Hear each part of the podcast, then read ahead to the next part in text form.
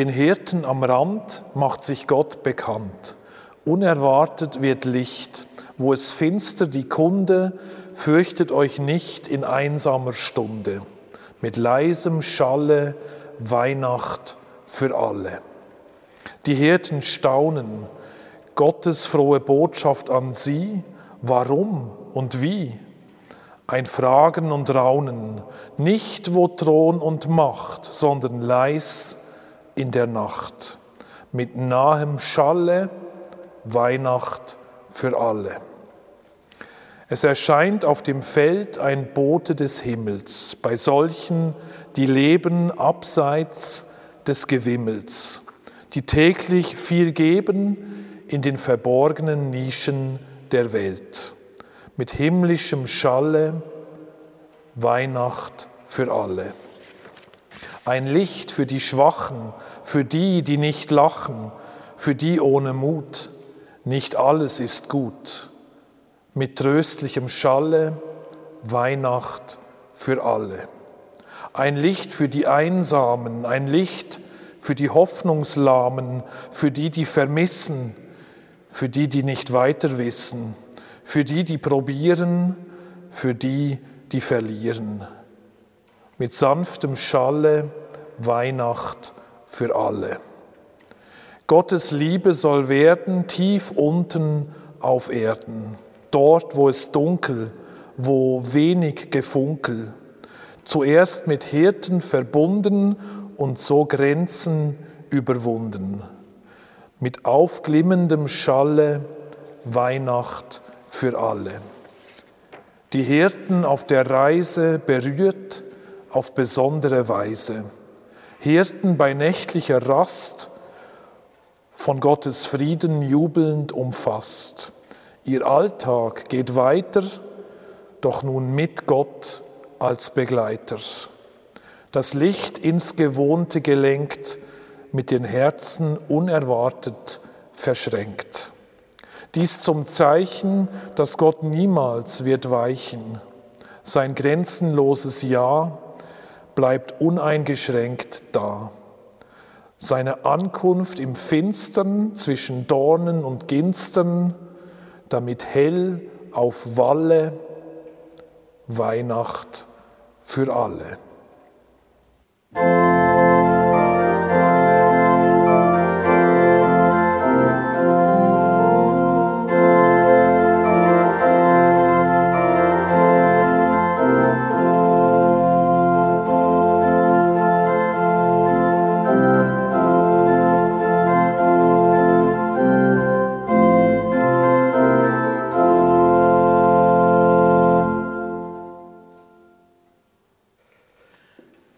Er steht immer ein bisschen nebendran, neben der Krippe, andächtig oder ganz einfach Miet, der Josef, ein Handwerker, Zimmermann.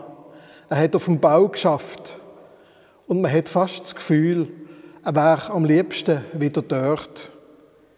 Die erste Weihnachten, das ist für ihn der grösste Stress gewesen. Die mühsame Reise von Nazareth auf Bethlehem, meistens zu Fuß. Dabei sie Verlobte hochschwanger. Kein Platz in der Herberg. Kurzerhand der Stall organisiert, ein Feuer gemacht, Wasser besorgt, etwas zu essen, alles zweig gemacht und dann die Geburt. Er sieht übermietet aus an dieser ersten Weihnacht und auch ein bisschen abgerissen, wie ein Vagant, wie so ein fremder Kesselflicker. Aber das Reisen ist halt mühsam gewesen, Zeit, besonders für die einfachen Leute. Da sind Kleider strapaziert worden, es hat Nerven gekostet und Körperkraft. Man ist nicht putzt und gestrahlt angekommen. In der Weihnachtsgeschichte ist der Josef eine Nebenfigur. Er steht zu seiner Verlobten, wo schwanger ist. Zuerst hat er sie fortschicken, denn das hat sich nicht gehört. Meistens hat er sich dann an Konventionen einfach angepasst. Aber jetzt ist der Josef über seinen Schatten gesprungen und er lässt Sittengesetze und Konventionen links liegen. Es gibt Wichtigeres. Er sagt schlicht Ja zu Maria und auch zu dem Kind, wo sie erwartet. Im Matthäusevangelium, da gibt ihm im Traum ein Engel Bescheid, erklärt ihm das wegen dem besonderen Kind. Im Lukasevangelium steht gar nichts davon. Sie gehört zu ihm und er gehört zu ihr und das lenkt.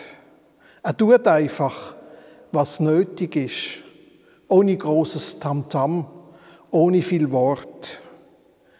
Irgendwie wohltuend bei all dem Geschwätz, wo so stöblich ist, gerade in Krisenzeiten, wie wir sie jetzt haben, oder wie es alle Zeit ist bei dieser Geburt im Stall.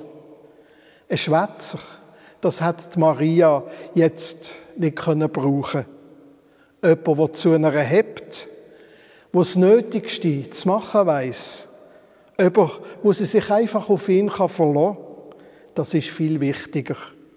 Jemand, der Verlässlichkeit lebt.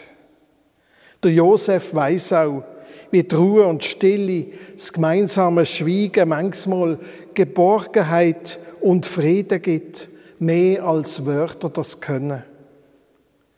In einem Wallfahrtslied aus dem Alten Testament, im Psalm 131, da heißt's: Herr, mein Herz will nicht hoch hinaus und meine Augen blicken nicht hochmütig. Ich gehe nicht mit großen Dingen um, die mir zu hoch und zu wunderbar sind. Für wahr, ich habe meine Seele gestillt und beruhigt. Wie ein kleines Kind, von seiner Mutter gestillt, so friedlich und ruhig ist in mir meine Seele. Harre Israel auf den Herrn, sei offen für das, was er tut, von nun an bis in Ewigkeit. Ich habe den Psalm für mich gefunden in seller Nacht, wo mein Vater gestorben ist. Der Psalm erinnert mich an ihn, wo wenig Wort gemacht hat, wo absolut zuverlässig ist gesehen und wo amix an Weihnachten mit einem goldigen Schweigen silberfarbige Kugeln in unser Bäumchen gehängt hat.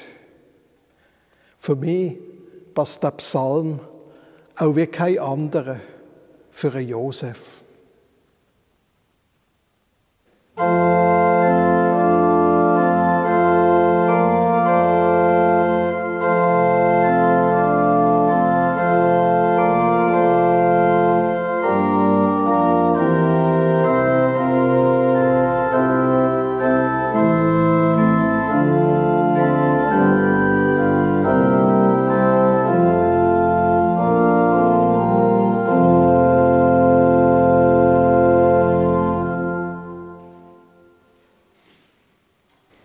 Maria behielt alle diese Worte und bewegte sie in ihrem Herzen.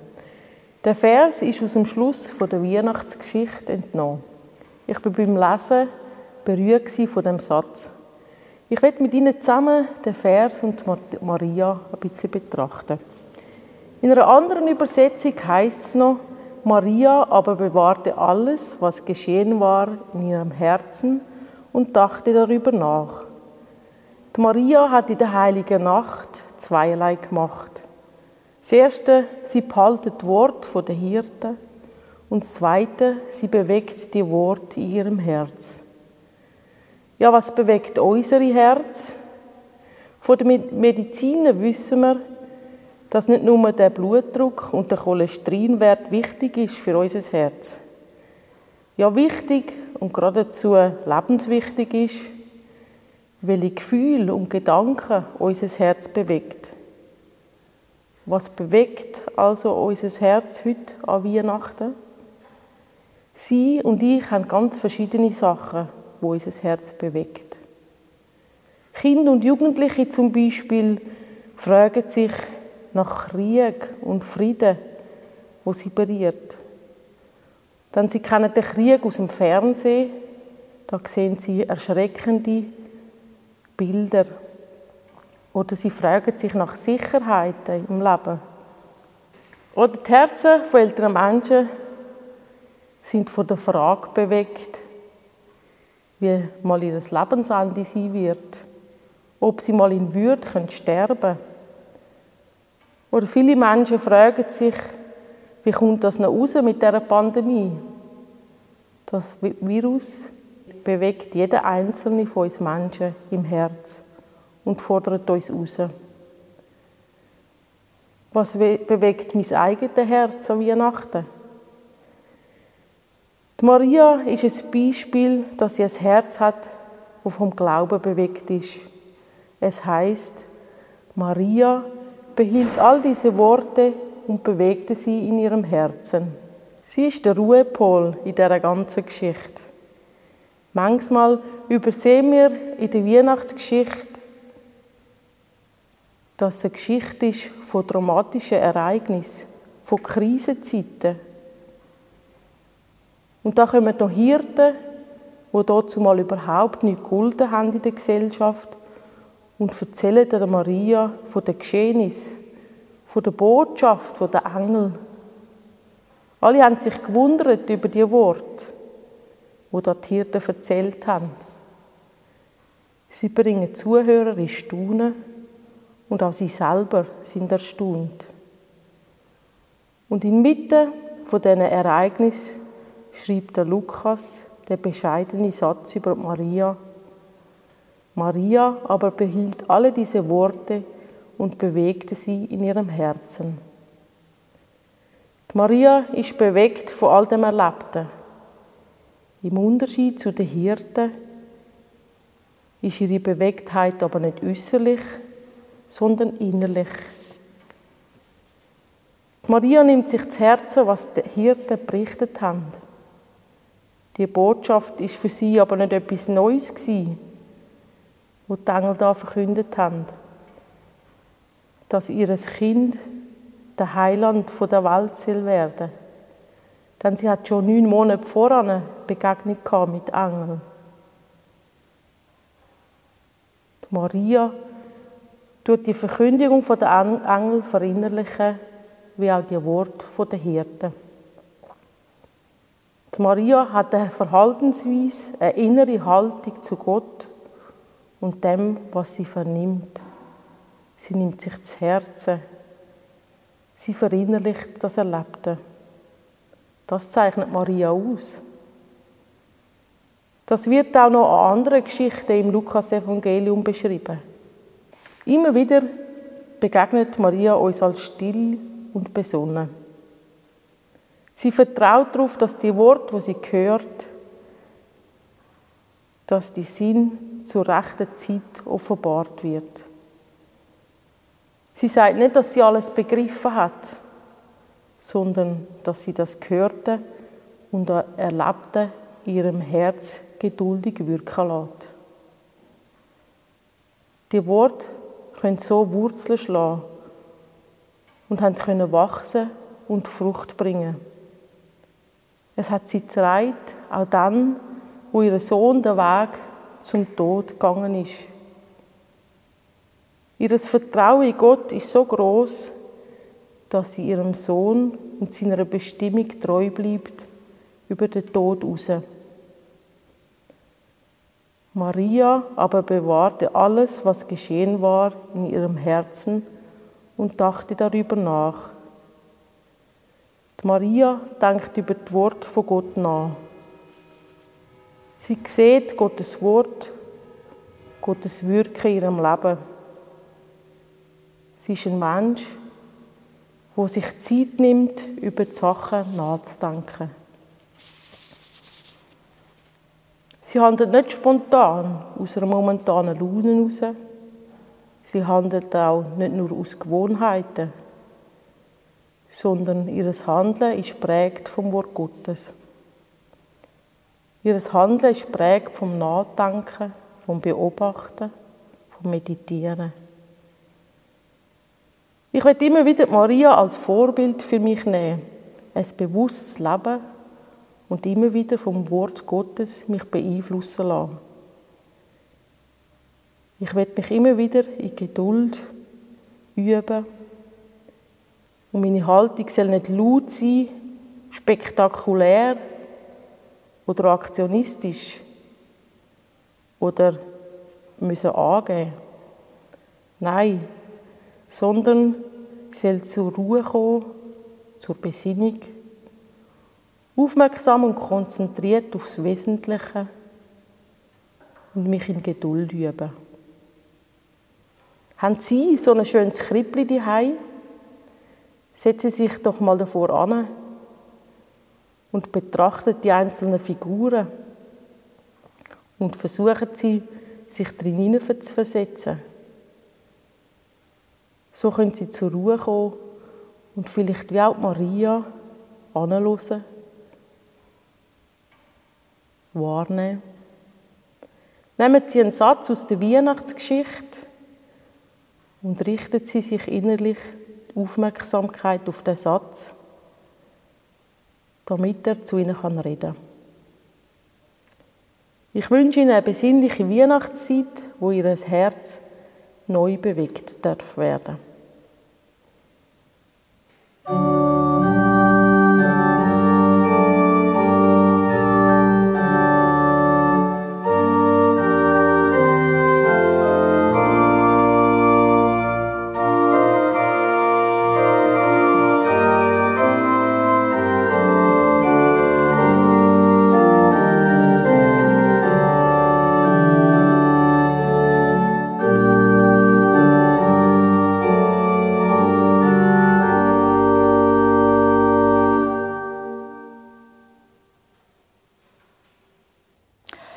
Vor ein paar Jahren habe ich diese Krippe hier auf die Weihnacht bekommen. Sie sieht ganz anders aus als die Krippe, die ich schon lange bei mir daheim habe. Und die zwei Krippen, die sehen wieder ganz anders aus als unsere Krippen, wo wir hier in der Dorfkille haben. Unzählige verschiedene Krippen gibt es. Und genau das hat mir die Frage ausgelöst. An was erkennen wir eigentlich, wer das Kind in der jeweils ganz anderen Krippe ist? Im Grunde genommen wissen wir ja sehr wenig über die Umstände der Geburt von Jesus. Aber, aber an was erkennen wir, dass das Kind nicht irgendein Kind ist, sondern der erwartete Messias, der Immanuel, der Heiland? Die Geburt ist angekündigt und vorbereitet worden. Die Leute haben Prophetenwort kennt. Es sind die gleichen Verheißungen vom Alten Testament, die wir heute noch in der Advents- und Weihnachtszeit hören. Da wird der Sohn Davids, der Immanuel, der Friedenfürst, angekündigt. Natürlich ist dort ein Kind auf die Welt gekommen. Aber dann passiert ja Unerhörtes nach dieser Geburt. Auf einmal kommen ganz viele Leute zum Stall. Arme Leute. Man sieht es ihnen an, dass sie ein Herzleben haben. Aber wo sie das Kind sehen, fangen ihre Augen an zu leuchten. Ja, es sind Hirten. Sie kommen zu dem Kind, weil sie in ihm mehr sehen als einfach ein Kind. Sie sind mit ihren Tieren auf dem Feld und da ist ein Engel gekommen und der hat ihnen vom neugeborenen Kind erzählt. Der Engel sagt im guten Bericht, Habt doch keine Angst. Loset nur. Eine grosse Freude sage ich euch an. Euch ist heute der Heiland geboren. Christus der Herr, dort innen in der Davidstadt.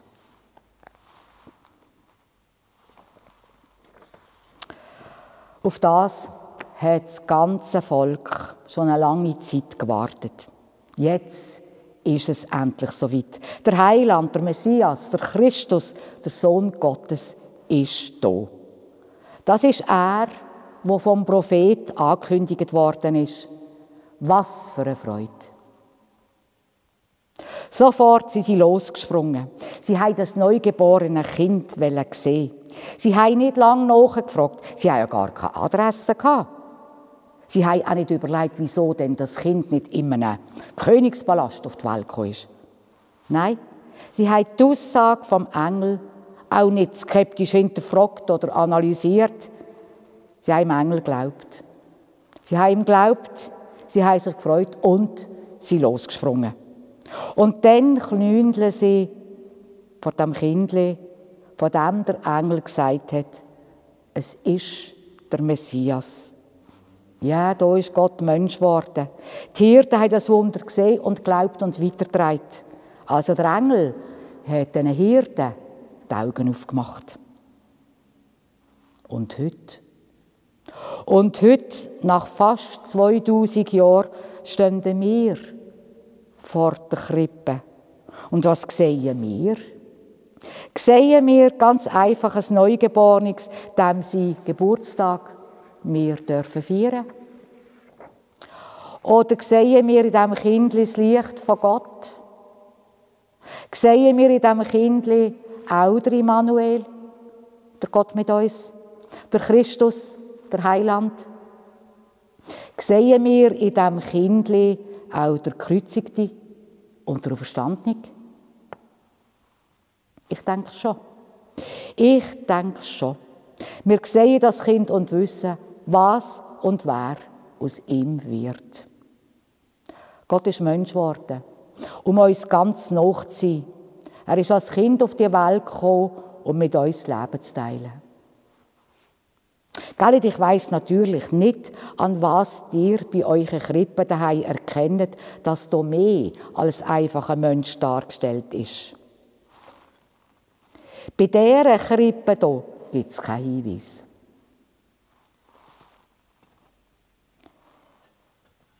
Bei dieser Krippe gibt es einen Hinweis. Denn das Jesuskind in der Krippe der Heilige Schein und die rechte Hand drückt eine Segensgeste aus. Und wie ist das bei unserer Krippe, hier in der Dorfkille? Gibt es da einen Hinweis? Lass auch wir uns vom Engel doch die Augen aufmachen. Gesegnete Weihnacht euch allen.